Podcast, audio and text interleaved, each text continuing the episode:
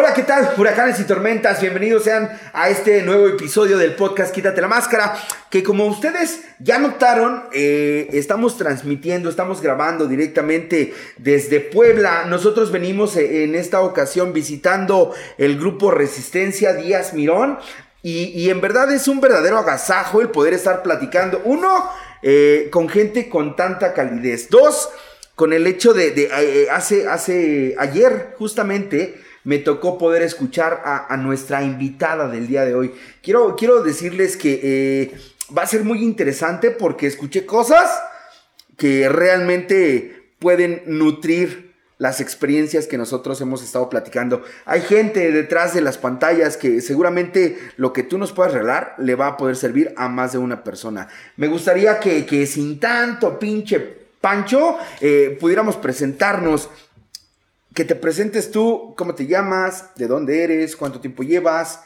este, si te quieres quitar o no la máscara, ahorita lo platicamos, primero nada más te presentas, este, para toda la, banda que nos está viendo. Ok, este, mi nombre es Andrea, soy de la ciudad de Puebla y pues milito en el grupo Resistencia de Asmirón y el tiempo que yo llevo dentro de, esta agrupación pues es año y medio. Un año y medio, qué bien. Eh, esto, esto que, que que ahorita platicábamos antes de prender la cámara, de poderle decir a la gente dentro de que hay gente que no conoce qué es el movimiento, no me refiero al movimiento de Díaz Mirón, sino al movimiento de Alcohólicos Anónimos, al hecho de la recuperación dentro de actualmente este ha tomado muchísima fuerza la parte femenina dentro de los grupos, cada vez son más más recurrentes las visitas de mujeres en cada uno de los grupos que al menos que yo conozco, he notado que hay más, más asistencia de, de mujeres. Entonces, sería muy importante, muy interesante el testimonio de alguien como tú, joven, con ya experiencia dentro de, de, Alcohólicos Anónimos, tanto las buenas como las malas. Y, sobre todo que el día de hoy se está manteniendo sin consumir y, que está aferrándose a la parte de decir, ¿sabes qué? Yo no me quiero ir. ¿Va? Entonces, eh, como bien sabes, nosotros, nosotros nos hacemos llamar Quítate la Máscara. El podcast se llama Quítate la Máscara porque justamente buscamos platicar no con, no con la super luchadora, sino con la parte humana. La parte humana de Andrea, que, ojalá que el día de hoy nos permitas eh, poder conocer un poco más de ti a través de tu experiencia y que de esta forma haya gente que se pueda identificar y que en algún momento pudieran llegar a este o a cualquier otro grupo, ¿vale? Entonces, vamos a quitarnos la máscara, vamos a hacer lo propio, yo al menos, este, ay, me, siento chévere cuando, cuando me la quito por varias razones. Antes que, que empecemos, me gustaría mandarle un saludo a Marvin de parte de su esposa Mayra Guadalupe, del grupo eh, Guerreros del Norte que están en, en Barrientos, en Tlanepantla. También un saludo de parte de Lupita Valencia para el grupo Sanando Heridas en San Carlos, California. Hay gente que nos está viendo y, y que es algo con lo que hace poco platicaba con ustedes, ¿no? Que les decía, cada vez son más las personas que están viendo el canal y siempre es importante darles la información más que profesionalizada o algo por el estilo, la, experiencia de lo que sí se vive a consecuencia de. Andrea, ¿hace cuánto llegas tú a Alcohólicos Anónimos? Yo llego a mi primera eh, pues, instancia dentro de un grupo de AA, no fue como enferma, fue como familiar. Okay. Yo iba en primero de bachiller ya hace alrededor de, no sé, 10 años más o menos este, un poquito menos nueve. Y yo llego a visitar a mi mamá, a un grupo, a un anexo, en el cual pues ella eh, decide internarse por, por propia cuenta. ¿no? Ella llega a esa agrupación y pues a mí me correspondía como hija o yo lo sentía como pues obligación estar ahí al lado de esa señora y es ahí donde yo comienzo a, a tener mi primer acercamiento. Tiempo después, hace alrededor tres años, es mi primera eh, entrada dentro de los grupos ya como enferma, ¿no? Ya, ya presentándome yo con, pues, con algún malestar dentro de, mi vida y es como yo llego a, una agrupación de cuarto y quinto paso. Ok, hace, hace, dices tú, aproximadamente 10 años, cuando tú ibas en, entrando al, al bachilleres, tu primer contacto es a través de tu mamá por su internamiento. Así es. ¿Qué, pensabas tú acerca de Alcohólicos Anónimos? ¿Qué, ¿Qué información tenías? ¿Qué dato tenías tú? Porque de repente a mí me ha tocado escuchar a mucha gente como tú, que, de pronto es así de, pues una muy, muy mala información, ¿no? Que pegan, que, que castigan y demás cosas. Seguramente hay lugares en los que sí. Este, ¿Cómo fue tu, tu, tu ese primer contacto? Pues yo de información no tenía absolutamente nada, ¿no? Eh, yo no conocía lo que era la AA, yo no conocía los grupos, porque dentro de mi familia siempre ha sido un tema tabú, ¿no? Dentro de, de mi vida siempre ha sido este, un prejuicio muy grande, entonces, pues yo no conocía absolutamente nada, ¿no? A mí, para mí, me decían un alcohólico era la persona que estaba tirada en un mercado, que estaba tirada en las banquetas, así toda, este, como un vagabundo, ¿no? Y pues obviamente si yo te describo o esa parte como alcohólico, ese concepto que yo tenía, pues yo decía mi mamá sí es una alcohólica, ¿no? Sí Ok. tiene problemas con alcohol. Ok, ¿cómo, cómo para empezar a entrar como en materia de tu historia? Aquí, aquí a mí me, me hace como, como que me brincan varias cosas. ¿Por qué? Porque me gustaría ver como la parte donde tú como hija, ¿qué recibiste? Tú como, como niña, cuánto, cuán- ¿cómo fue tu infancia? ¿Cómo fue transcurriendo tu vida de, de, de, de chiquita? Porque generalmente la gran mayoría de nosotros este, es ahí donde se empieza a gestar nuestra enfermedad. Claro. Entonces, ¿cómo, cómo fue tu vida familiar, tu vida eh, en casa, en el hogar, eh, a temprana edad? Pues eh, yo te puedo decir, económicamente lo tuve todo, ¿no? Desde muy pequeña, eh, económicamente mi familia siempre estuvo en un nivel socioeconómico, pues no bueno, pero pues tampoco malo, ¿no? Sin embargo, desde muy pequeña a mí me comenzaron a reprimir de muchas cosas porque yo nací este, a temprano tiempo del embarazo, entonces eh, me tuvieron que hacer ciertas cirugías a los 3, 4 años. Y es ahí donde a mí me empiezan a privar, no puedes correr, no puedes brincar, no puedes hacer, este, porque pues te puedes poner mal, ¿no? Entonces, este, esos son los primeros años de mi vida, ¿no? En una burbujita de cristal totalmente. Comienzo a crecer y alrededor de los 7, 8 años es cuando yo empiezo a notar así como una gran diferencia, ¿no? Porque mamá se va, papá se va y pues yo me quedo con los abuelos, ¿no? Yo me quedo en esa parte o en esa familia en la cual pues mis papás decidieron o tomaron eh, la mejor decisión de dejarme ir, porque yo hoy te puedo decir, es la mejor decisión. En esos momentos pues para mí era, me abandonaron, me dejaron, me cambiaron, ¿no? Prefirieron a mis hermanos, prefirieron a otras personas este, porque pues mi mamá se aleja totalmente, ella comienza cuando yo tenía 8 años su carrera en la, en la adicción y pues mi papá forma otra familia. No te puedo decir que mi papá me abandonó al 100% porque estaba presente pero ausente, ¿no? Eran los fines de semana que yo lo veía de vez en cuando, eh, en fechas importantes y este... Y con mi mamá fue diferente. Los primeros dos, tres años de su adicción, pues la veía. Y ya de ahí ya podía yo pasar meses hasta un año, año y medio sin saber de ella, ¿no? Sin, sin tener conocimiento de su vida. Ok, fíjate, como ahorita lo que tú me estás platicando, eh, yo entiendo ahora, por consecuencia de haber estado el tiempo que yo he estado dentro de Alcohólicos Anónimos, que, que- que nosotros somos dados a, repetir patrones, a, ir eh, asimilando y asemejando todas esas enseñanzas que en algún momento sucedieron, ¿no? Hay, hay, es- esta enfermedad es una enfermedad multifactorial.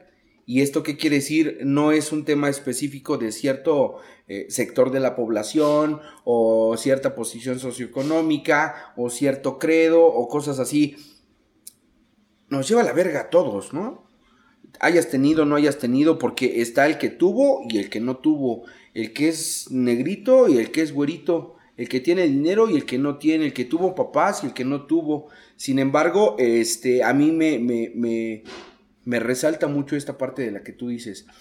Hay, hay una, una forma muy criminalizada de señalar y de juzgar a, a- las mujeres. De por sí, el, el tema de las adicciones eh, generacionalmente en nuestra sociedad mexicana es un tema donde, pues si es borracho el hombre, no hay tanto pedo. Está bien, no pasa nada. Pero cuando hay un tema de adicción en una mujer, es juzgado, es señalado, es sumamente vergonzoso. Para ti, a temprana edad, había causado esa parte de vergüenza, de, temor, de miedo, de, rencor o, de resistencia, de decir yo no quiero estar con? No, mira, eh, yo cuando comienzo a sentir eso ya fue en el bachiller, ¿no? O el tercero de secundaria en adelante. Eh, porque anteriormente no era el hecho del alcohol, no era el resentimiento hacia el alcohol, era el resentimiento hacia me dejó, me abandonó, se fue, ¿no? No, o sea, yo ni siquiera tenía así como inconsciencia la parte de que el alcohol era causante de, del alejamiento de mi mamá, ¿no? Este, era más el abandono, el yo quiero a mi mamá, yo quiero a mi papá, este, yo quiero un abrazo, yo quiero que esté a mi lado, ¿no? En momentos importantes, cumpleaños, muchas cosas, pues no estaba, ¿no? Entonces, era el querer que estuviera en esos momentos, no nada referente al alcohol. Ok. Eh, transcurre tu, tu, proceso de secundaria, como lo acabas de mencionar. Eh, ¿Cómo es tu primer contacto con el alcohol y o con las drogas? ¿Cómo, cómo sucedió? Pues en casa siempre había alcohol, ¿no? Eh, yo siempre he dicho, nací en una familia alcohólica, pues de naturaleza, ¿no? Desde los abuelos en adelante. Entonces siempre había una botella de alcohol en la casa y, y era curioso, ¿no? El investigar o el saber a qué saben, no sé, por qué las tenían tan metidas, tan escondidas, tan, o sea, tan apartadas de nosotros los niños. Y es ahí cuando yo iba como por segundo de secundaria, este, cuando yo comienzo a, a servirme, ¿no? Una copa sin saber ni siquiera qué era o cómo se servía, es cuando yo comienzo a, a robarle prácticamente el alcohol a mi abuelo eh, en casa de mi papá es cuando comienzo ayer, este, escuchaba, ¿no? Las Caribes, ¿no? Cuando nos íbamos o nos salíamos de la secundaria de, la escuela por una Caribe o la metíamos a la escuela, este, es ahí donde yo comienzo, ¿no? Que me gusta el sabor, me gusta eh, el efecto totalmente de sentirme eh, mareada o estas cosas, pero también sabía o ya comenzaba a darme cuenta que tal vez estas cosas me podían acercar a mi mamá. Ok, entonces, tratando de buscar esa, esa cercanía con tu mamá, es como tú empiezas a, agarrar un poquito más el alcohol. Así es. Ok. ¿Qué, fue, ¿Qué fue ocasionando? ¿Qué vino después? Porque no sé si, si, si realmente sucedió eso o cómo fue suscitándose la situación contigo. Pues eh, el alcohol dentro de mi vida, yo se los contaba ayer, ¿no? Yo comencé al revés, muchos comienzan tomando por socializar y yo no, ¿no? Yo comenzaba bebiendo sola, escondiéndome en un cuarto, ¿no? Eh, y ya después de, cierto tiempo ya comenzaba el estar fuera de mi casa, ya no me gustaba estar dentro y ya prefería irme a, beber con, con otras personas. Como en esa búsqueda de salir a echar desmadre. Sí, sí, sí porque crecí en una familia en la cual pues por todo te juzgan, por todo te critican, entonces pues buscaba en dónde sentirme parte de algo, ¿no? Y aparte crecí eh, en escuelas de monjas, en escuelas este, religiosas totalmente, de, de mi, primaria, mi primaria y mi secundaria, entonces llega el bachiller, no entro a, a la prepa que, que esperaban y como castigo me mandan a un colegio de bachilleres. ¿No? Y es ahí donde pues revienta todo. Sí, claro, es como estar metiendo una, un, no sé, un utensilio de cristal a, un fuego alto y de repente meterlo en hielos, pues lo truena. Sí, es ahí donde yo empiezo a conocer gente, ¿no? Que ya traía más, eh, más cercanía con el alcohol, con las mismas drogas, y, este, y es ahí donde yo comienzo a, pues a salir a echar desmadre, a irme de pinta. Se quita esta parte, ¿no? De la máscara. Eh, yo, yo siempre lo digo, yo siempre en casa fui la niña buena, ¿no? La niña tranquila, la como Andrea, ¿no? Llego al bachiller y pues comienzo a hacer todo lo que no fui en mi secundaria, todo lo que reprimí durante muchos años. Pues ya era irme de, de pinta todas las semanas, ¿no? Una vez a la semana, este, empezar a, beber y ya por socializar. Ese punto ya era por socializar, porque pues ahí ya no te puedo decir por cercanía a mi mamá, porque en esos momentos ella no estaba presente. Sí, porque es, donde me dices que ella llegó a internarse, ¿no? La llevaron a internar. Sí, ella Aproximadamente en ese tiempo. Sí, nada más estuvo tres meses internada, tampoco te voy a decir que se aventó el año ni No, nada. no, no, pero obviamente el hecho de que ya hubiera ese, ese distanciamiento, hoy, ahora, por lo que entiendo y lo que me estás diciendo, es que ya no era tanto como que buscaras la cercanía de tu mamá, sino ahorita sí ya como el desmadre. Sí. Habiendo conocido que después de apurar unos tragos, pues entra como que un poquito de calma, como que un poquito de seguridad, lo que platicábamos ayer, ¿no? De repente como, como esta sensación de yo puedo, sea lo que sea, yo voy a poder, Sí. ¿no? Entonces, ahí tú tenías cuántos años? 16. 15, 16. Ok. A partir de ahí, ¿cómo, ¿cómo se empezó a torcer esta parte del alcohol? O no sé si hubo también contacto con drogas. Pues, eh, mira, yo llego a un grupo diciendo que yo no tenía problemas con, el, con las drogas, ¿no? Eh, dudaba mucho con el alcohol porque te decía, mi, mi conocimiento o mi manera de pensar era, pues, eh, la persona que está tirada es una alcohólica. Ok. Yo, yo soy un, yo bebo por socializar nada más.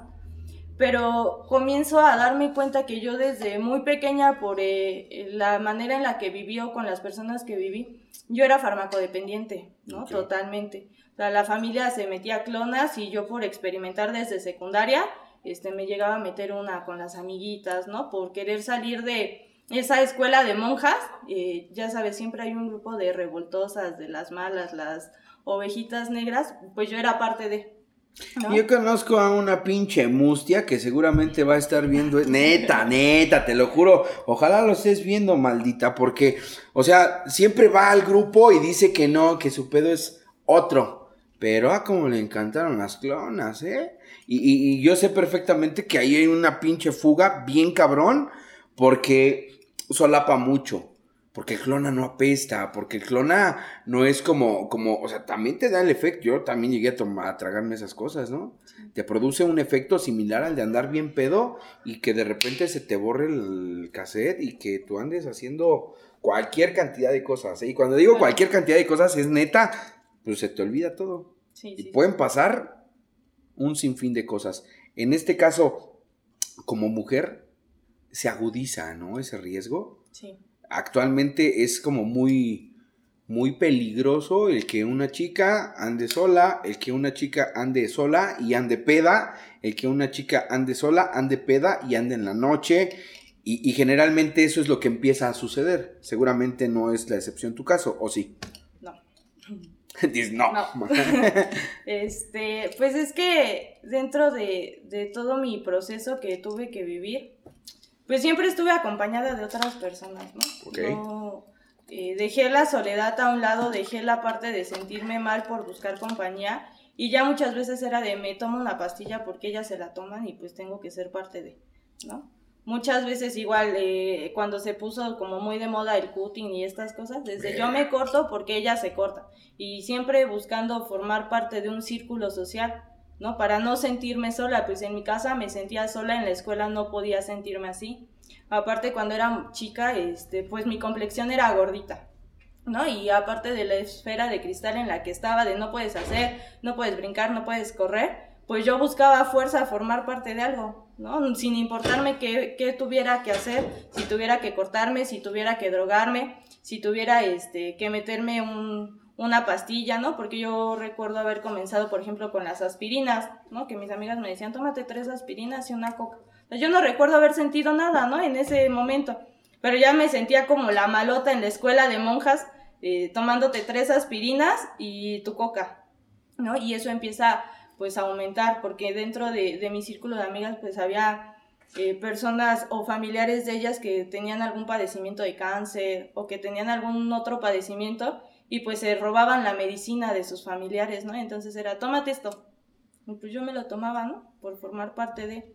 Y llego al bachiller y pues dejo esta parte de, de la automedicación y pues se transforma en alcohol totalmente, ¿no? Eh, yo comienzo a, a, a beber más seguido por formar parte de... Yo recuerdo haber llegado al bachiller y yo le decía a mi abuelito, es que yo no quiero estar aquí.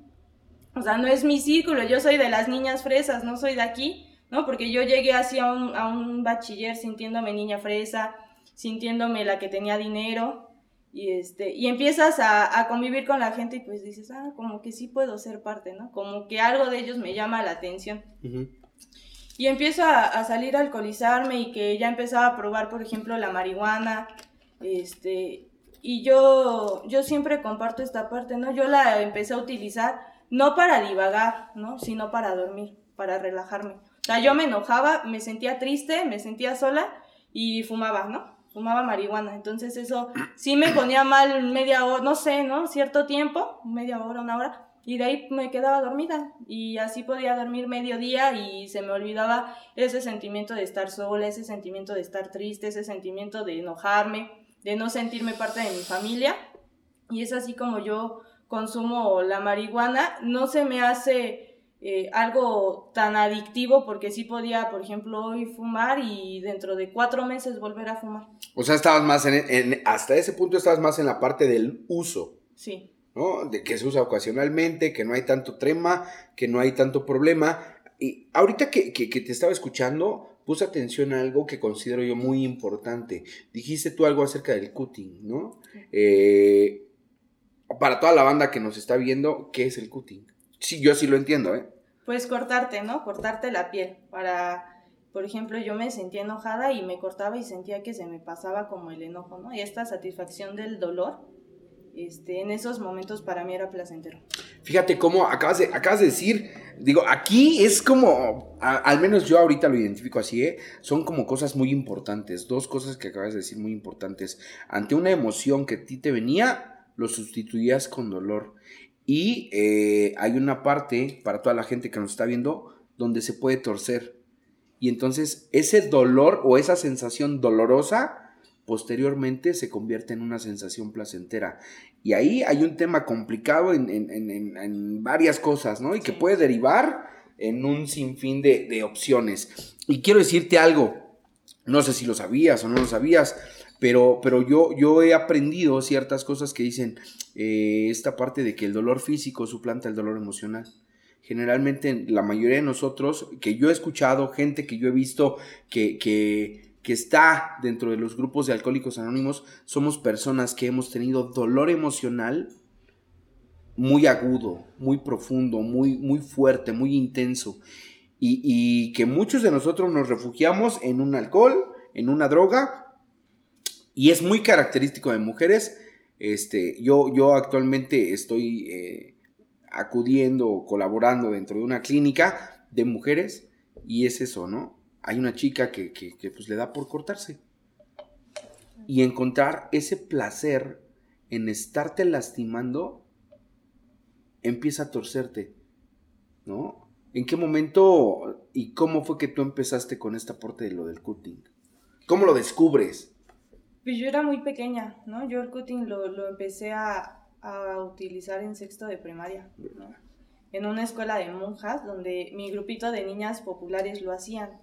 ¿no? En el cual, este, pues con los rastrillos o por ejemplo le quitábamos la, navaja al sacapuntas y este, y así en el recreo a mitad de patio nos cortábamos todas, ¿no? No te voy a decir que eran heridas de grandes dimensiones, ¿no? Por comenzó siendo, no sé, ligeritas, ¿no? Una, dos. Y como va haciendo el proceso, yo ya traía los brazos con 50, 60 cortadas así, ¿no? ¿Qué pasaba en casa cuando te veían así? No, yo siempre traía suéteres largos, siempre, siempre. Hasta en primero de secundaria, este, que yo todavía estaba en un colegio, eh, pues nos de, ya sabes, la chamaquita chismosa, ¿no? La, la que no forma parte de, la que no quiere hacer, la que se siente niña buena, pues va y nos acusa con la directora, ¿no? Que nos estábamos metiendo pastillas. Entonces, pues mandan a traer a los papás, de, en mi caso a mi abuelo, y este, y yo recuerdo ver la cara de mi abuelo llorando y diciéndome que, o sea, ¿por qué lo estás haciendo? ¿No? ¿Qué es lo que pasa si te estoy dando todo económicamente? Y pues yo siempre mi respuesta fue, es que no está mi mamá, ¿no? Es que yo quiero a mi mamá. O sea, durante algún momento, durante algún tiempo, sí, sí, sí fue como consciente esa parte de justificar tus actos a través de la ausencia de tu mamá o de tu papá. Sí, toda mi vida ha sido justificando mis malas decisiones eh, con la ausencia de mi mamá y de mi papá. Porque esa es la verdad, ¿no? Yo siempre le eché la, no justificando, siempre le eché la culpa, ¿no? Es que como ellos no están, este, yo tengo que hacer algo. Y la realidad es que era por llamar la atención de, ¿no? O al menos, tal vez mi mamá no estaba, pero mi papá tenía otra familia. Entonces era levantando la mano y diciendo, aquí estoy. ¿no? Y en ese momento lo logré totalmente porque mi abuelo me dijo, es que yo ya no puedo contigo, te vas a vivir con tu papá. Y pues me mandan a Tlaxcala con mi papá a vivir un año. Bueno, permiten, ¿no? Que termine mi año escolar, este, que todavía me faltaba y de ahí me dice, pues vete con tu papá. Pero pues yo no, no, en ningún momento dejé de, de cortarme ni de meterme pastillas, ¿no? Ya era más a escondidas, pero siempre, siempre traía o playeras largas o en ese momento los calentadores que te pones en los pies. Pues yo tenía montones, ¿no? Y me los ponía en los brazos. Y como estaba de moda esto de, de los hemos, o comenzaba, pues ya traíamos los, o sea, en la escuela era normal que las niñas los trajeran y pues nadie se daba cuenta. Fíjate cómo, cómo antes de consumir alcohol, yo lo identifico al menos conmigo, se tienen problemas complicados, situaciones complicadas, que, que, que, nada más están esperando así el chispazo, ¿no? Y ese chispazo eh, viene en consecuencia de, eh, por el consumir alcohol o alguna droga. De ahí tú tenías 16 años, tú ahorita decías que tienes ya tres años de conocer dentro, de, o lo que es Alcohólicos Anónimos, ya no como familiar, sino como paciente, como usuaria, como, como miembro dentro de Alcohólicos Anónimos. ¿Cómo fue la primera ocasión que tú llegaste a un grupo? ¿Quién te invitó? ¿Por qué te invitó? Ahorita que, que, que decías que fue la Pitufia Aldea, ¿cómo, ¿cómo fue que sucedió?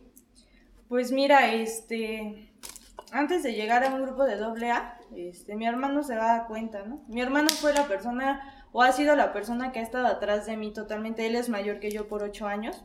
Ok. Y este, y de alguna manera ha estado así como al pendiente de mi vida y se daba cuenta, ¿no? Yo tenía dos, tres meses de embarazo cuando me, me, me dijo, acompáñame a, a, un coaching. Y fuimos a un coaching, ¿no? Y, este, y pues mi vida no cambiaba, seguía siendo, o sea, yo no estaba con la persona que realmente quería, ya estaba embarazada. Este, ya me había casado porque me tenía que casar, ¿no? Este, por el seguro social y estas cosas. ¿Cuántos años tenías? 19. O sea, fíjate, a los 19 años casada, con un hijo en puerta sí. y, y, hasta cierto punto consciente de que no era la vida que te gustaba. Sí, mira, yo siempre deseé tener hijos, ¿no? Uh -huh. Porque desde muy pequeña me dijeron, tú nunca vas a poder tener hijos. Y era lo que decía, tal vez no era el deseo, era el yo sí puedo. O sea, si tú me dices que no, te voy a demostrar que sí puedo. ¿no? Y okay. como desde muy pequeña me dijeron, no vas a poder tener hijos, yo decía, yo sí puedo tener hijos. ¿Por qué te dijeron esto? O sea, y te quiero preguntar esto muy, muy en específico, porque yo, yo lo he platicado aquí con la banda, ¿eh? Este, pues mi pluma no pinta, yo también no puedo tener hijos. ¿Quién te dice eso? ¿Cómo te lo diagnostican? ¿Qué onda? Eh, a mí a la edad de tres años me quitan un riñón, se okay. me desprende. Yo nazco con un problema de hidronefrosis renal este, y no lo detectan a, a, temprana, a temprano tiempo, entonces a mí se me desprende el riñón, me tienen que hacer ciertas de cirugías y es ahí donde el doctor le dice a mi familia, este, no va a poder. No va a poder, ¿no? Yo recuerdo que mi mamá me contaba en su momento que este, me querían operar, me querían quitar la matriz y mi mamá dijo no, o sea, es decisión de ella, no es decisión mía. Sí, ¿no? eh, pensando justamente como en esta parte generacional de que todas las mujeres quieren, su máximo es ser mamá y estar casada. Así es. Ok. Sin embargo, este, pues a mí me dejan en casa de los abuelos personas conservadoras, personas que sí, me época. cuidaban mucho, me cuidaban mucho y siempre fue, no vas a poder tener hijos, no vas a poder tener hijos. Entonces ahí es donde yo comienzo a retar, ¿no? Siempre la persona ingobernable, la que reta, la que no hace caso, este, pues yo decía, yo quiero hijo, ¿no? Y antes de embarazarme de mi bebé perdí dos bebés más, ¿no? Entonces... Ahí, ahí, ahí te hago, te hago pregunta, este, con esta, estas dos pérdidas, llegó un punto en el que tú te convencieras o de que tú titubearas de decir, puta, es que entonces parece que sí es cierto, no voy a poder. Sí, claro. Mira, yo de mi primer embarazo yo tenía 17 años, ¿no? El primero yo estaba todavía en el bachiller y yo me entero, este, que estaba embarazada, yo tenía de relación con mi pareja tres meses, ¿no? O sea, era muy poquito tiempo y, y yo me entero, ¿no? Fue mi primer amor así como real, ¿no? Este, que yo inicié con él. Un saludo para No, el no. cacas. No, es cierto. Este, eh, sigo batallando No, no, no, con él hasta el día de hoy, ¿no? Perdón. Pero Ajá. no, no te preocupes. Este, yo pues pierdo al bebé por, por cierta circunstancia, ¿no? Y de ahí todavía pasa como año y medio para que yo me volviera a embarazar. Pero ese año y medio este, dentro del bachiller y de muchas cosas que no estaba consciente de la edad, eh, de que no me iba a ser, no iba a ser tan fácil y muchas cosas, yo le decía, es que yo quiero tener un hijo, ¿no? Y yo me ponía a llorar y le decía, es que ¿por qué no quedo embarazada? O sea, ¿qué es lo que pasa? Nos separamos, regresamos y es donde yo nuevamente quedo embarazada después de cierto tiempo y es donde digo, pues aquí es, ¿no? Y me comienzo a cuidar, comienzo a, pues no hacer esfuerzos y muchas cosas y a los dos, a las 12 semanas pues me dicen tu bebé ya desapareció, nada más está como el saquito eh, gestacional y pues te tenemos que hacer una aspiración y es ahí donde mi cabeza empieza, pues no vas a poder tener hijos. O sea, ellos tienen razón, ¿no? Y, y no te voy a decir que me preocupó mucho, mucho, mucho, mucho en ese momento porque estaba en un punto del desmadre, estaba en un punto en el que ya bebía todos los días, en el que como ya vivía sola con esta persona, ya todos los días nos tomábamos una cerveza, llegábamos del trabajo y bebíamos, o los fines de semana una botella, dos botellas, tres botellas. Entonces ya no era como algo que realmente deseara o como algo que realmente quisiera. Pero seis meses después me dices, estás embarazada. Y es ahí donde, este, pues empiezo nuevamente los cuidados, eh, comienzo a ir luego, luego a, a, un ginecólogo, comienzo a que me atendiera y, este, y pues logro tener mi embarazo, ¿no? Eh, de mi niña del día de hoy tiene tres años, este, logro tener mi embarazo y consigo algunos problemillas, obviamente, eh, cuidados extra, pero pues sin problema, ¿no? Ok, aparentemente ya, ya en, en otra sintonía, bien por ese lado, eh, pero ¿qué tanto estaba presente en tu vida el consumo? Este, en mi embarazo. Pues mira, eh, drogas no consumía, ¿no? Pero la cerveza sí, eh, a mí me decía en su momento mi suegra, es que si te tomas una cerveza no pasa nada, es por el antojo, ¿no? Este, no le va a pasar nada a la bebé por el antojo. Y yo decía, bueno, está bien, pero como mi pareja tomaba casi todos los fines de semana, pues era una cerveza cada fin de semana, ¿no? O se me antojan unas alitas y vamos a tal lugar y pues una cerveza, ¿no? Nada más una, por el antojo, pero sí hubo consumo de, eh, de alcohol dentro de mi embarazo. Pero no como tal con, con, con, esta parte del abuso, no. porque estamos hablando al principio de que hubo uso. Posteriormente sí llega un punto en el que hay abuso o hay dependencia o, o, o, solamente transitaste así como que sí ya con unas pedas un poco más constantes ¿Y, en qué momento es el momento en el que tú consideras que pierdes el control de esto?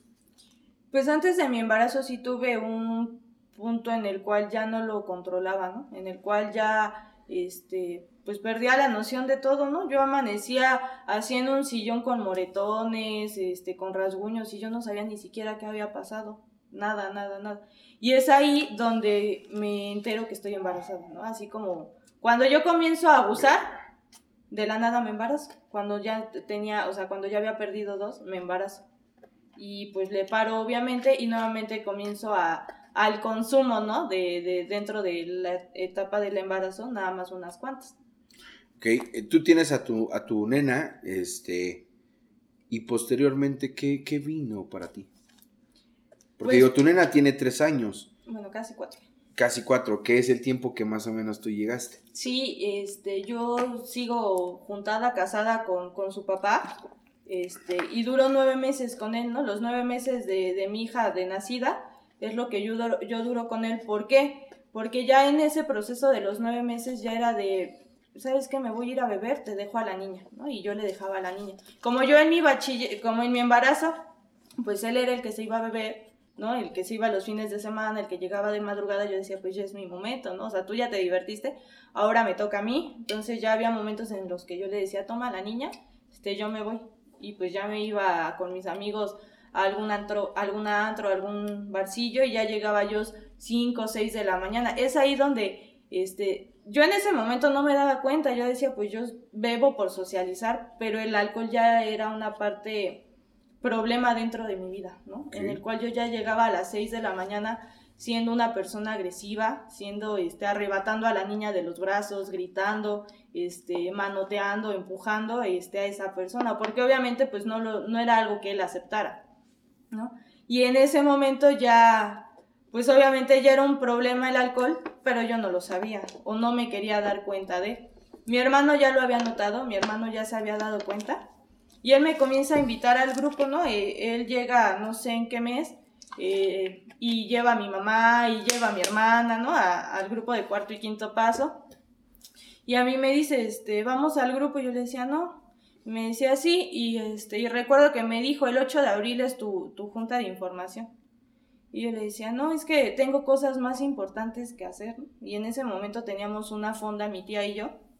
Y este, yo le decía, es que tengo que terminar de trabajar. Y me decía, bueno, pues ni modo, ¿no? Ya será para el otro.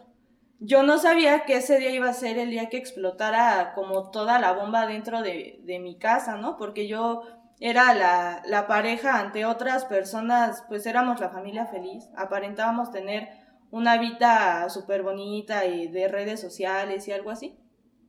Y la realidad es que ya teníamos mucho tiempo, pues Por eso no le crean a las pinches redes sociales, ¿no? así, así, de que aquí feliz con el amor de mi vida y, acaba la foto y, quién hijos de su puta madre te está marcando y por qué esto y por qué aquello. Sí, así es, totalmente. Y este y ese día pues revienta, ¿no? En mi casa y terminamos en fiscalía, ¿no? Con demandas de violencia familiar. Este, a las 11, 12 de la noche, yo así, toda moreteada y demás. Y yo decía en esos momentos, mi hermano me dijo que tenía que ir a algún lugar, ¿no? si yo hubiera estado en ese lugar, no hubiera reventado de esta manera, ¿no?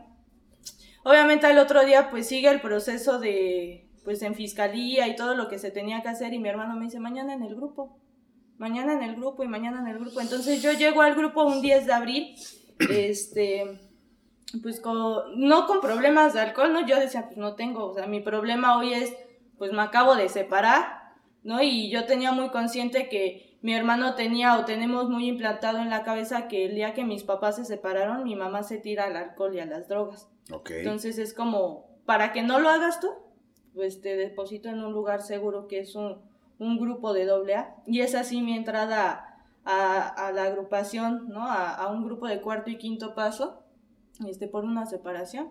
Yo vivo mi proceso, obviamente, de mis juntas de preparación, me voy a la hacienda y este y yo todavía después de que terminas el inventario y tienes así una plática con, con, el coordinador, yo le decía, es que, ¿cómo sé que tengo un problema con el alcohol? O sea, defíneme quién es un alcohólico para ti, no, porque para mí un alcohólico es el que está tirado en la calle. O sea, sí me doy cuenta que traigo problemas emocionales, pero no tengo un problema con el alcohol. Y, y él algo me decía, me decía, dentro de todo tu historial, este, está presente el alcohol, o sea, en qué momentos está presente, y yo así me ponía a leer y le decía, no, pues es que en todos, ¿no? O sea, estaba feliz y, en mi historial decía que estaba alcoholizada, estaba, este, triste y en mi historial decía que estaba alcoholizada, mi primera relación sexual y decía que estaba alcoholizada, ¿no? Entonces es ahí donde me dice, no tienes un problema con el alcohol? O sea, has hecho al alcohol parte de tu vida. Dice, porque tal vez lo traes tan naturalizado dentro de ti, dentro de tu caminar de tu infancia, que pues para ti ya es normal el alcohol, ¿no? Y es ahí donde pues me comienzan a decir, pues tienes un problema con, ¿no? Y obviamente todavía había muchas reservas, no decía que consumía este, o que consumí marihuana, no decía que había estado este, tomando pastillas, no había dicho este, la parte de, de que había me había cortado. Nada de esas cosas. Nada, Ok, ¿cuánto tiempo estuviste? ¿De cuánto tiempo fue tu estancia en ese grupo? Pues año y medio, dos años más o menos. Un año y medio, entre un año y medio y dos. Eh, eh, ¿Qué te motivó a ti a dejar ese grupo? Híjole, este, pues mira, yo dentro de esa agrupación eh, nunca dejé de consumir alcohol, ¿no? Yo se los decía ayer, yo de lunes a viernes, nada más sabía juntar lunes, miércoles y viernes, ¿no? Solamente. Y esos días pues yo iba a mis juntas, ¿no? Iba a llegar temprano a hacer servicio, me iba a las haciendas cuando tenía que ir a las haciendas. Y los demás días yo normalmente andaba alcoholizada, ¿no? Y este, yo les comentaba ayer esta parte de que depositas tu confianza en ciertas personas, ¿no? Y, este, y sin poner así como una pistola en la cabeza, porque nadie me puso una pistola en la cabeza ni nada, pues yo ya había momentos en los que decía, este, yo me quiero alcoholizar y la persona en la cual en ese momento era mi padrino y le decía es que tengo ganas de alcoholizarme, me decía pues yo te compro una cerveza. Y yo no, no era como que lo viera mal porque pues yo quería alcoholizarme y me estaba comprando unas cervezas, ¿no? Ok. Este, pero dentro de los grupos te dicen, ¿no? Este, la primera parte que te dicen es no te metas con los alcohólicos, ¿no? Y Andrea es la persona ingobernable que le dicen no y parece que le dicen sí. Ahí. ¿No? Y este, y pues es así, o sea, yo me meto en una relación en la cual comienzo a ver, eh, pues pareja tras pareja, ¿no? Mujer tras mujer tras mujer. Y yo digo, pues estoy capacitada, ¿no? O sea, puedo tolerar, tengo la capacidad de que me pasen a una y a otra y no pasa nada. Pero llega un momento en el que digo, este, me quiero vengar. ¿no? Buscamos la persona para vengarnos y pues la persona más cercana a él, ¿no? En ese momento su mejor amigo, su, su jefe, o sea, muchas cosas. Y pues me meto en dos relaciones, ¿no? Dos relaciones las cuales llegó un momento en el cual ya no las pude controlar, en el cual, este, pues se tuvo que enterar mi, mi relación buena, ¿no? Tu formal. ¿no? Formal dentro de lo que cabe. Y es cuando pues empiezan a tacharme como la mala totalmente, ¿no? Como la pasada de verga, como la puta, como sin darse cuenta que pues ellos también la habían cagado, güey, ¿no? Eh, que había algo dentro de su historial que estaban haciendo mal, ¿no? Porque uno de ellos fue los que me, el que me invitaba a beber y este o yo le decía ven por mí y se metía conmigo así a, a alcohol, o sea, a los antros y yo estaba bebiendo y pues les valía verga, ¿no? O le decía pasamos por una botella y pues pasábamos por la botella y en esos momentos pues a ellos no les importaba, ¿no? Te- a final de cuentas tenían eh, pues lo que querían de alguna manera. Sí, algún otro ¿No? tipo de interés que no era en común el grupo. Así es, entonces cuando obviamente pues se enteran, ¿no? Y yo quedo como la mala, nunca había tenido esa parte de quedar como la mala, siempre había sido la buena dentro de la casa, entonces yo decido, yo decido salirme de ese grupo, ¿no? Porque me van a juzgar, porque me van a criticar, porque ya no va a ser lo mismo. Ujú. Aparte de que ya en las haciendas era de, aunque muchos supieran lo que estaba sucediendo, me decían, no puedes hablar del tema, ¿no? Entrégaselo a Dios. Cómo le parte su madre a cualquier persona el hecho de que te, de que estés justamente en un lugar donde te digan, no hagas esto, no, no hables esto. Cuando, cuando realmente tu enfermedad, mi enfermedad, y, y- y- y, digo, habrá gente que, que- que se identifique, por lo que más hemos sufrido es justamente por las cosas que a veces no sabemos cómo hablar, o las cosas que nos callamos, ¿no? Sí, sí, sí. Sí, yo mi última escritura era, pues yo ya tenía las dos relaciones y era obvio que quería, pues me habían dicho, ¿no? O sea, es para expresar. Y yo en esa última, pues mi intención era hablar de lo que estaba viviendo. Y me decían, es que por el bien común del grupo, no puedes, ¿no? O sea, no puedes decir que estás saliendo con esta persona y que aparte, este, pues te metiste en esta otra relación.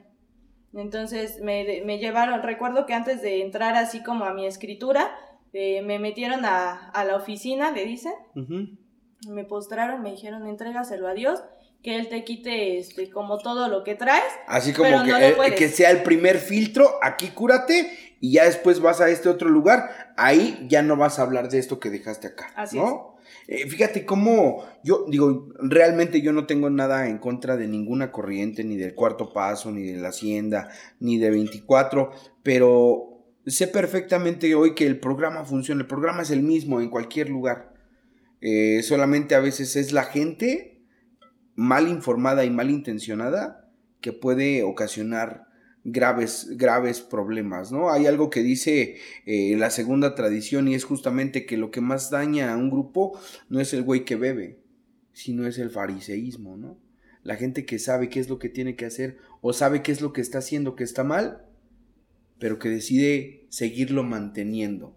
En este caso, ¿qué se, qué se puso ahí de, de por medio? Tu vida, tú decides irte y, y ¿qué pasó? ¿Siguió la peda? Pues eh, sí, obviamente, este, yo te contaba ayer o les contaba dentro de mi tribuna es donde yo empiezo a, a creerme la Superman, ¿no? De decir, este, mi hermano se está drogando, este, yo voy, le quito su dosis y la guardo, ¿no? Para que él no se drogue, yo la guardo. Ok, con esa reserva. Sí, Claro. este, ¿no? De decir, este, yo la guardo, yo la guardo, yo la tenía en la casa y yo ya no estaba en un grupo, yo ya me había salido, ¿no? Y entonces llega un día en el cual pues la encuentro y digo, ¿y por qué no? No siempre tuve la curiosidad.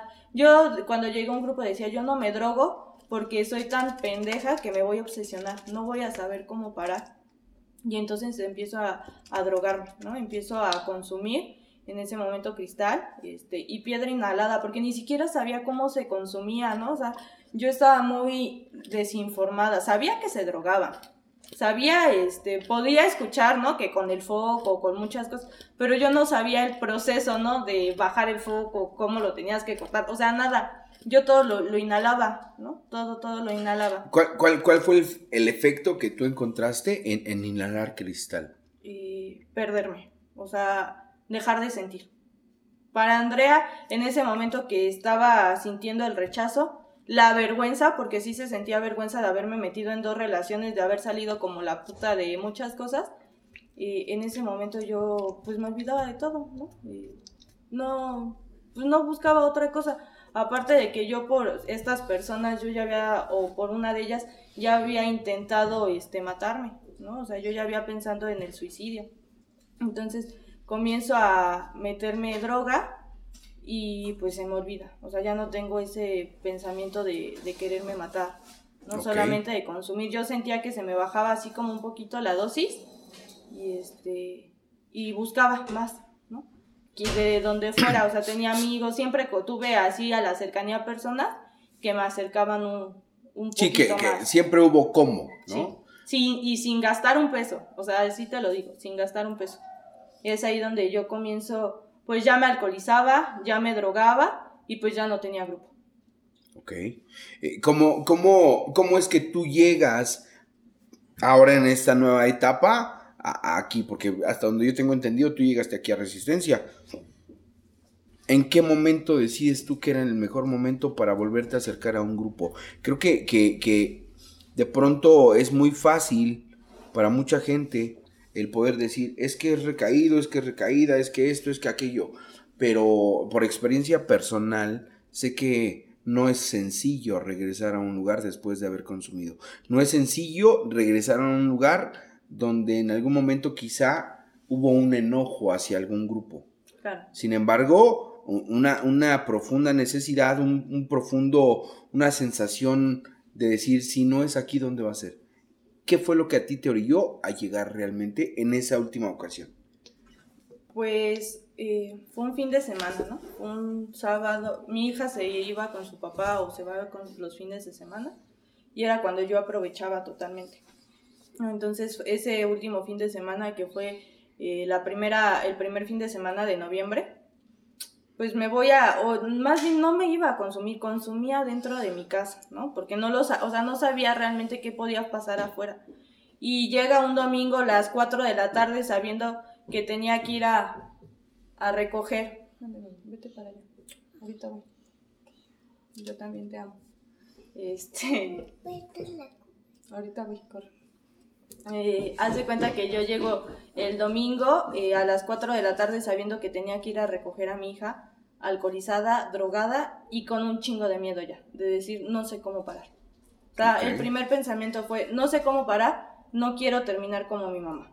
Siempre fue, eh, o el día de hoy te puedo decir que esa es la parte que me detiene, ¿no? El decir no quiero terminar como ella, porque para ese momento yo ya tenía un mes sin saber de ella, ¿no? Nuevamente, después de todos los procesos que habíamos vivido, ya tenía un mes sin saber de ella, llego a... No llego al Resistencia, porque no llego al Resistencia, este, llego a otro Díaz Mirón, en el cual se encontraban pues las personas que hoy son parte de Resistencia. Llego ese domingo alcoholizada, drogada, con mi hija en brazos diciendo tengo miedo. Tengo miedo porque no sé cómo parar y tengo miedo de recibir la última llamada de, de saber que mi mamá está muerta. Esa fue mi tribuna, ¿no? Yo todavía el otro día consumí y es cuando el otro día Mirón se separa, ¿no? Y yo me entero que se separan las, las personalidades, pues se separan y este... Y, y ese mismo día, el lunes, eh, pues deciden, ¿no? Yo alcanzo a, al líder de la resistencia eh, en donde se estaba padrinando y le preguntan, eh, o le dicen, le dan la sugerencia de abrir un grupo y yo recuerdo que me pregunta, ¿tú me sigues? Y yo estaba drogada. Esa es la realidad. Yo estaba drogada y digo, sí, ¿no? Pues sí, te sigo. Sí, vamos, sí. Vamos, ¿no? Y las cosas se dieron muy rápido, porque a la semana, semana y media, el Resistencia ya estaba abierto, ¿no? Ya estábamos este, haciendo una junta, el 17, para el 17 de noviembre ya estaba viendo la primera junta de, del Resistencia y, este, y empiezo mi proceso. ¿no? Si era, ellos me comienzan a jalar a los compartimientos, aunque no hubiera una casa, ya me decían, vamos aquí, vamos allá, y ya no me dejaban sola. Sí, justamente esta parte del, gran cobijo que ofrecen los adictos. Sí, así es. Eh, creo que esa es la parte que yo he logrado observar en mucha gente. Hace rato platicábamos también con otra persona y, y, y esta parte del arropo que te da el formar parte de un grupo, este, se empieza a sentir muchísimo cuando llegas pero cuando te das cuenta, cuando volteas, en este caso tú ahorita con el tiempo que tú ya llevas, volteas hacia atrás y te das cuenta que ese arropo fue el que en algún momento hizo que funcionara el eslabón de la cadenita para que tú pudieras el día de hoy estar permaneciendo con el tiempo que llevas. Hiciste mención de algo, este, ¿cuál era el principal motor que te mantenía a ti dentro del grupo en ese primer momento? Romper cadenas, no terminar como mi mamá. Ok. Y yo, yo te lo digo así porque pues estaba desaparecida, ¿no? Yo no sabía que un mes después de abrir el Resistencia a mi mamá la iban a encontrar muerta. Esto, esto, esto que tú acabas de decirlo es, es muy complicado y, y es algo que cualquiera pensaría. Yo a mí, a mí en algún momento me hicieron una pregunta hace algunos años, ¿no? Cuando, cuando me dijeron, eh, ¿qué, qué, sería lo que a ti el día de hoy te podría hacer que vuelvas a consumir? Y en algún momento mi respuesta fue justamente eso, ¿no? Perder a mi mamá, perder a mi papá o perder a mi pareja. Este, por fortuna, eh, no me tocó, no me ha tocado eh, la pérdida de mi, de mi, mamá o de mi papá, este, sí así de algunas parejas, pero ¿a qué voy con esto? Dices tú, un mes después de que se abre resistencia, es que tú recibes esa llamada. Sí. ¿Cómo fue eso? Y fue algo muy complicado y muy doloroso, ¿no? Ya durante años era una plática que mi hermano y yo teníamos, ¿no? La parte de estábamos conscientes que en algún momento iba a pasar, ¿no? O sea, ya la calidad de la vida de mi mamá ya no era calidad, ¿no? Ya era de las personas que la encontrabas en los basureros como vagabundo y sabíamos que en algún momento tenía que pasar, ¿no? No esperábamos que en ese momento. Y justamente días antes de esa muerte platicaba yo con mi hermano y hacíamos mención en la parte de que muchos alcohólicos te dicen que pues hay personas que van a tener que, que de entrar a un programa y salir para seguirla viviendo. Hay personas que se van a quedar, ¿no? Y yo le decía, es que tú eres la persona que entró a un grupo y se salió a seguirla viviendo. Yo el día de hoy quiero ser una de las personas que se queda dentro de un grupo y, le y me decía, ¿no? Y hay personas que van a tener que morir para que nosotros vivamos. Y, y eran, eran pláticas continuas de eso. Y el día que yo me entero, el 30 de diciembre de, de la muerte, este, yo me levanto muy temprano a, querer hacer qué hacer, a querer lavar. Yo ya sentía un desgane porque días anteriores, un 22 de diciembre, eh, yo recuerdo haber estado en la noche y tener esa necesidad de mi mamá.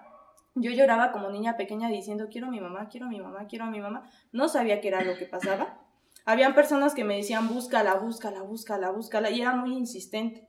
Entonces, eh, ya no me cuadraba a mí, ¿no? Y cuando a mí me, me, dicen el 30 de diciembre, mi hermano estaba en otro estado y me marca, eh, bueno, me dice mi hermana, vente a casa de mis abuelos, ahí vamos a ir a comprar cosas de, de reyes y cosas así. Y este, yo llego, ¿no? Y llego y está toda mi familia y yo decía, pues ¿qué hacen todos aquí, no? Y yo veía vestidos de negro a personas, ¿qué hacen vestidos de negro? O sea, yo no sabía qué era lo que estaba pasando porque soy la chica de los tres y la más cercana a ella los últimos años. Entonces me sientan así en una cama y me dicen, te, van a marcar y contesto y me dice mi hermano, ¿te acuerdas lo que platicábamos anteriormente? Le digo, ¿qué? ¿No? Y me repite el proceso y le digo, ajá, ¿qué? Me dice, a ver, vuélvemelo a repetir. Y pues se lo vuelvo a repetir y se lo vuelvo a... porque me hizo repetírselo varias veces. Y me dice, ¿ya estás consciente del último que estás diciendo? Le digo, sí, que hay personas que se tienen que morir para que nosotros vivamos. Y me dice, encontraron muerta mamá. O sea, eso fue, ¿no? Y yo eh, volteo a ver, mi abuelo estaba sentado en el otro extremo de la mesa, estaban mis tíos y me pongo a llorar. Yo nada más escucho cómo mi abuelo dice, ya le dijeron. y le digo, ¿cómo fue que la encontraron? ¿Dónde estaba? Y ya me describe, ¿no? La encontraron en una, en una barranca, el cuerpo está en descomposición y yo le decía, ¿y dónde está? La quiero ver. Es que no podemos, o sea, porque está en fiscalía, tienen que reconocer el cuerpo, pero tú no lo puedes ir a reconocer, ¿no? Por cosas legales y así, tú no puedes. Y es ahí donde... Mami, ve para allá. Sí, mi amor. Es ahí donde, este, pues yo me, me, me salgo, ¿no? O sea, me salgo del centro familiar en el que estaba, me, me quiero hacerla fuerte, meto a bañar a mi hija y, este, y dejo que ellos se hagan cargo de todo. Este, hasta eso fue el 30, yo le entierro el primero de enero, ¿no? Porque no me daban el cuerpo, porque por el cuerpo o la manera en la que ya estaba su cuerpo de mi mamá, no nos dejan velarla. Y este, yo el primero recibo la caja, ¿no? En la funeraria yo sola porque unos están en el panteón esperando, otros no estaban, y me dicen, vete a la funeraria, y este, vete a la funeraria y recibe la caja. Entonces llego, me siento, y ponen una caja así enfrente, ¿no? Color rosita lila. Y yo no me acercaba, ¿no? Y me dice el joven, este, este es la, el cuerpo, ya lo vamos a subir a la caja. Y pues yo ya nada más veo cómo se lo llevan y ya ahí en la camioneta pues me acerqué y, la despedí, me despedí de ella. Y ya, y yo hoy te puedo decir que la razón por la cual no me he ido del Resistencia, una de las cosas primordiales, es porque en ese día que mi mamá, o sea, el, día que fallece mi, mi mamá, yo así me estaban diciendo, y yo tenía mi celular y este, y lo primero que hice fue al líder del Resistencia decirle, este, mi mamá está muerta. Ya me habían escuchado en tribunas anteriores. Y a la primera persona que, le dije fue al líder y le fue, mi mamá está muerta, ¿no? Obviamente llegan los alcohólicos a mi casa a la hora, hora y media, a, pues a darme el pésame, lo que tú quieras.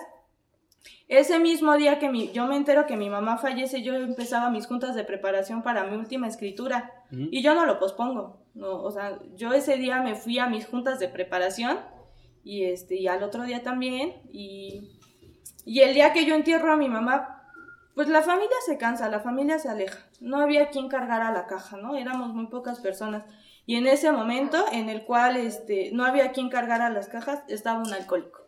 Estaba una persona del resistencia. Entonces me ayudan a cargar la caja. Obviamente entramos al panteón. Yo estoy viendo cómo entierran a mi mamá tres metros bajo tierra.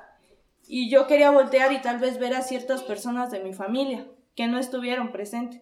Y cuando yo volteo, estaban los alcohólicos, ¿no? Entonces, la parte en la que tú dices, el cobijo que yo resentí de, dentro de la fraternidad, de esas personas que con un solo mes de, convivir conmigo estaban ahí, porque las del otro grupo que te dicen, eh, voy a estar contigo codo a codo y todo lo que te dicen, no estaban. O sea, nadie estuvo presente. Y las personas de esta agrupación ahí estuvieron.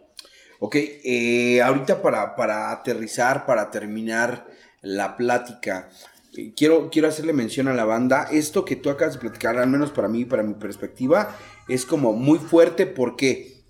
Porque es a través de ser consciente de las pérdidas que uno empieza a quererse quedar, que uno empieza a querer permanecer. Dijiste algo muy importante. Tú estás hoy en resistencia, estás hoy en un grupo de alcohólicos anónimos justamente por no querer repetir el patrón. ¿no? Así es. Eh, ahorita yo veo a tu nena y, lejos de otra cosa, creo que ahí es donde hoy está el trabajo, ¿no? Ahí es donde hoy este, hay mucho por trabajar. Quiero, quiero decirles, el hecho que el día de hoy estemos de este lado, me gustaría que nos platicaras justamente el por qué y por qué tú nos lo pediste. Esto es algo que de verdad para mí, para mí, es, bien emotivo y bien importante, porque ayer que, estuvimos aquí, eh, tú fuiste quien nos dijo, ¿sabes qué? Me gustaría que se grabara esa parte. Y ahorita que yo te veo, yo estoy percibiendo esto que tú estás sintiendo, no para mí, sino por ti. ¿Qué, qué le puedes decir a, la banda del por qué elegiste este lugar? Pues mira, yo, este, cuando esta, eh, se decidió pintar esto, este, yo siempre consideré a mi mamá una guerrera, ¿no? Porque nunca se rindió. O sea, en todo el proceso que ella tuvo que, vivir como alcohólica, como persona, porque yo sí llegué a tener una conversación con ella de su infancia, de todo lo que tuvo que vivir, ella nunca se rindió, a pesar de mucho, ella no dejaba de beber porque ella decía, yo soy libre, ¿no? O sea, yo soy feliz bebiendo. O sea, yo tuvo muchas eh, cosas, por ejemplo, le detectaron lupus, le detectaron esquizofrenia, tuvimos que estar en el psiquiátrico, o sea, muchas cosas y ella jamás se rindió. Entonces, para mi hermano, mi hermano, para mí, que es con la persona que el día de hoy yo tengo más este acercamiento, pues mi mamá siempre fue una guerrera, ¿no? Entonces yo, cuando esto se decide pintar, yo tenía pocos meses de esto, de, de, la pérdida y yo le decía a Lalo, ¿no? Eh, la persona que pinta los murales, decía, es que yo quiero que, que pongas los ojos de mi mamá, porque su mirada me da fuerza, porque cada vez que estoy en una tribuna puedo voltear y decir, hoy, hoy por hoy no quiero ser como tú. Y no por, no por la situación de, de juzgarte, ¿no? Sino porque quiero ser mejor persona porque muchas veces dije no quiero ser como ella y muchas veces fui o hasta peor, ¿no? Porque ella decidió ponerme en un lugar seguro como mis abuelos y yo comenzaba a drogarme y alcoholizándome junto con mi hija, estando la niña presente. Entonces yo por eso decido, este, pues que Lalo pinte el mural, eh, el mismo mural lo tengo tatuado, este, porque es una parte importante dentro de mi vida a pesar de su ausencia a pesar de, su alcoholismo, de su drogadicción, es una persona fuerte que para mí el día de hoy pues tengo como base de decir no quiero, o sea, vamos a romper patrones, porque ella me decía, no, ella fue de las personas que me decía acércate al Díaz Mirón, porque ella en su momento tuvo un acercamiento en el Estado de México dentro de su divaguez, ella tuvo un acercamiento hace algunos años, y ella me decía acércate, entonces, el día de hoy yo tenerla en mi agrupación es como, pues es mi, o sea, es, es lo que a mí me caracteriza hoy, ¿no? El decir, no quiero beber. O sea, si por ella, si el día que ella murió no bebí, hoy no lo voy a hacer, ¿no? Y voy a seguir así sus pasos en cuestión no de hacer lo mismo que ella, sino al contrario. Ella me da la motivación para hacer cosas distintas, ¿no? Tenemos sueños, por ejemplo, de una clínica de rehabilitación de mi hermano y yo, y no una clínica, sino algo como para apoyar a la banda que no tuvo los recursos, como en su momento fue mi mamá. Entonces ella el día de hoy es mi inspiración para hacer muchas cosas, para empezar a, crear o hacer cosas para mí. Ha sido un año, porque ya llevo año y, medio, año y cachito de su pérdida, en el cual tuve que batallar con depresiones, en el cual he tenido que batallar que la banda me diga ya no le llores, lo que sientes es culpa, o sea, muchas cosas, ¿no? Y el día de hoy, pues es ella lo que me motiva, ¿no? De decir, este, pues vamos a hacer las cosas diferentes. Tal vez tú no pudiste, tal vez tú no tuviste las herramientas, tal vez tú no supiste cómo, pero tú me has enseñado el día de hoy que no me puedo hundir, que tengo que seguir mis sueños, ¿no? Que tengo que salir de, de esa jaulita de oro, ¿no? Porque ella decía, es que vivimos en una jaulita de oro, porque hasta el día de hoy te puedo decir que mi familia me lo puede dar todo económicamente. Obviamente eh, atándote a muchas cosas, dejando de hacer lo que tú quieres, dejando tus sueños a un lado. Y ella siempre me dijo, tú, tú haz tus sueños, logra tus sueños, sé libre. Y pues es lo que el día de hoy para mí significa este, este mural, ¿no? Y, y sí es algo que a mí me gusta, ¿no? Y yo puedo subir fotos de, del mural y estas cosas porque sus ojos para mí es inspiración y pues me gusta que, que todo el mundo lo vea literal. Qué chingón, qué chingón el que, el que, el que abras esta parte de ti para, para poderlo conocer. Creo que eh, la razón por la cual tú decides mantenerte eh, dentro de eso que tú nos acabas de platicar, del poder romper ese patrón, este, hoy está sucediendo. Y cuando te digo que hoy está sucediendo, yo he aprendido, sí, el, el, lo, que, lo que se dice mucho aquí, ¿no? El, el solo por hoy y el solo por nunca, ¿no? ¿Sabes qué? Este, hoy, hoy yo siento un, gusto especial por, lo que acabo yo de escuchar. Eh, te agradezco mucho el que nos hayas recibido, te agradezco mucho el que hayas abierto esto de ti, porque sé que no es algo sencillo. Eh, el día de hoy que, estamos aquí con este par de guerreras, y digo este par de guerreras por la pintura y por ti, que, hoy te estás esforzando, que hoy estás buscando justamente algo distinto. Y, decías tú ahorita algo, el que te marcó no te marcó el camino. Hay gente que nos marca el camino de lo que no hay que hacer.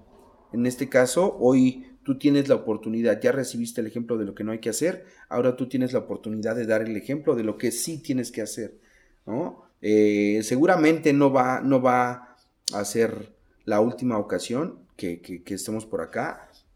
Yo te quiero agradecer mucho lo que hoy, lo que hoy tú ya regalaste. Eh, es un chingo. Para mí, en lo personal, es un chingo. Porque es muestra de, de, resistencia y de resiliencia, ¿no? El hecho de decir, ¿sabes qué? Aún con los putazos, que no es un putazo sencillo, el hecho de saber que ya no va a estar y decir, aún así, ese sería el pretexto ideal para que yo consumiera. Sin embargo, voy al otro lado y no quiero eso. Sin embargo, mi camino considero yo hoy que está al lado opuesto. Hoy yo quiero seguirme manteniendo. Y, a, mí ayer yo les decía, en algún momento escuché esta parte de que la sobriedad es el poder estar feliz por no estar consumiendo te lo agradezco mucho. De verdad, Andrea, ¿nos podrías decir si es que quieres eh, la dirección de este tu grupo? tú sí te la sabes, este, para que también toda la banda que quiera venir, acercarse, conocer el lugar, eh, adentrarse un poquito a lo que es la terapia y a la forma de, Resistencia Díaz Mirón, si nos pudieras decir la dirección. Claro, pues el grupo Resistencia está ubicado en Avenida del Maestro, 1801, en Colonia Satélite Magisterial en la ciudad de Puebla. Ok, eh, ¿tienen alguna red social activa? ¿Todavía no? Resistencia Díaz Mirón en Facebook y, este, y así la puedes encontrar también en Maps para llegar más fácil. Para que puedan llegar a toda la banda. Este, seguramente van a venir más y más sorpresas. Vamos probablemente a estar visitando algún otro lugar. Eh, de verdad yo me quedo con esta sensación de decir, qué bueno que existe gente como tú, qué bueno que el día de hoy no te has rendido y que esto puede dar testimonio de que esta madre funciona. El cobijo de los alcohólicos es un cobijo que cuando ellos te lo dan pueden pasar las cosas que sean y tú seguir diciendo, yo sigo aquí. Muchísimas gracias a toda la banda y estamos en contacto. No olviden seguirnos en redes sociales. Si quieren dejarnos aquí abajo algún comentario, vamos a estarlos leyendo. Hasta la próxima.